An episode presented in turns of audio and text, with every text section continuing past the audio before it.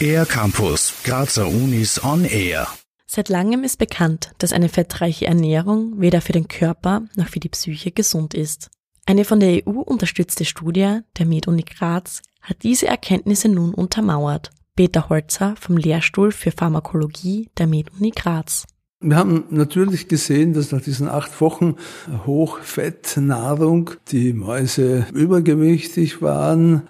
Das war ganz eindeutig und dass sie verhaltensmäßige Änderungen aufweisen, die wir wirklich im Sinne einer Depression interpretieren können. Sie haben Zeichen einer Anhedonie gehabt. Das ist typisch für depressive Patienten. Besagt, dass sie nichts mehr Freude haben an sie mögen nichts essen, sie mögen keine sozialen Kontakte. Über die Freisetzung von Nährstoffen und Bereitstellung von Energie hat das Darmmikrobiom einen wesentlichen Einfluss auf die menschliche Gesundheit. Bei fettleibigen Menschen ist das Darmmikrobiom nachweisbar verändert. Ob das auch für die psychische Veränderung relevant ist, beantwortet Peter Holzer so. Wenn wir die Mäuse mit Antibiotika behandeln und dieses Mikrobiom damit deutlich reduzieren und wir dann diese Hochfettdiät geben, werden die Mäuse weniger dick und sie entwickeln auch kaum diese depressiven Symptome.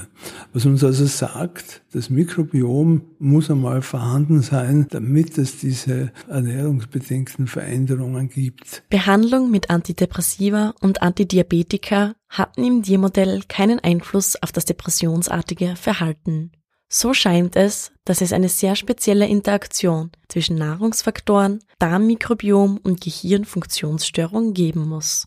Peter Holzer. Wenn wir jetzt einmal davon ausgehen, dass sich die Situation am Menschen gleich verhält, wie wir sie an Mäusen gefunden haben, nämlich dass das Mikrobiom tatsächlich für, die, für diesen Zusammenhang wichtig ist und wir wissen, dass die Ernährung der Faktor ist, mit dem wir unser Mikrobiom deutlich beeinflussen können, dann unterstreicht beides in gleicher Weise, dass wir bei psychiatrischen Erkrankungen auf eine gesunde Ernährung achten sollten.